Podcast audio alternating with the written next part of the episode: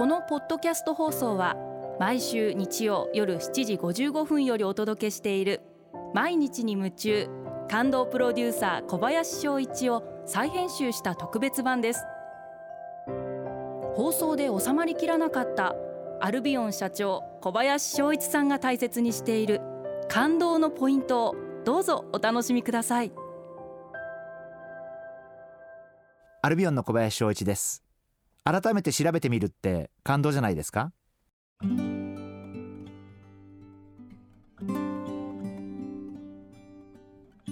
自分でも納得のいく答えが出てなくて、まあ、これからもそれは探し求め続けようと思っているんですがシンクタンクとコンサルタントって何が違うんだろうっていうことをすごく思っていてコンサルタントっていうとビジネス的な部分でアドバイスをしてそれに対してお金をもらう。基本的な営利を求める。つまり売り上げが上がる。そこで利益を取る。そういう仕事だと思うんですね。シンクタンクっていうのはどっちかっていうとあんまり営利を追求していないシンクタンクがいっぱいあって営利を追求しているのはあるらしいんです。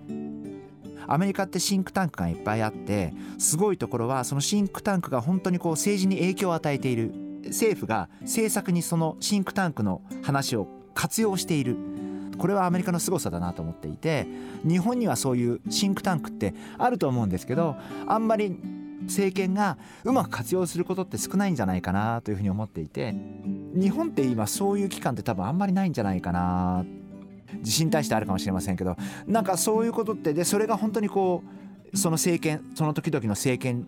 にとって大切なアドバイザーの役を果たしているっていうのがすごいアメリカってそこはすごくいい仕組みだなと思っていてもっと日本の中でもそれは防衛ということだけに限らずにあの厚生労働の分野もそうですしあのねえー、情報収集の分野もそうですし何の分野でもいい資源エネルギーの分野もそうですしもっともっとこういろんなシミュレーションでいろんなことをこう考える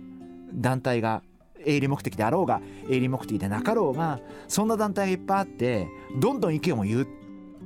で今こうやって SNS でいろんなこと発信できますんでそういう情報を発信していくでそれを例えば今その時の政権が見てあこれ使おうとか なるほどこういうことがあるんだっていうふうになんかより国を良くするためにそういうふうにもっと使っていくっていうようなことがもっと出てこないと良くならないんじゃないかなっていうとこですね。何かこう自分は知ってるつもりでいても何かの表紙にあ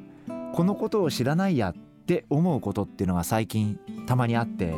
やっぱりそれをちゃんと調べるあるいは自分の中でちゃんと整理をしておくそういったことが大切じゃないかなそんなふうに思ってます。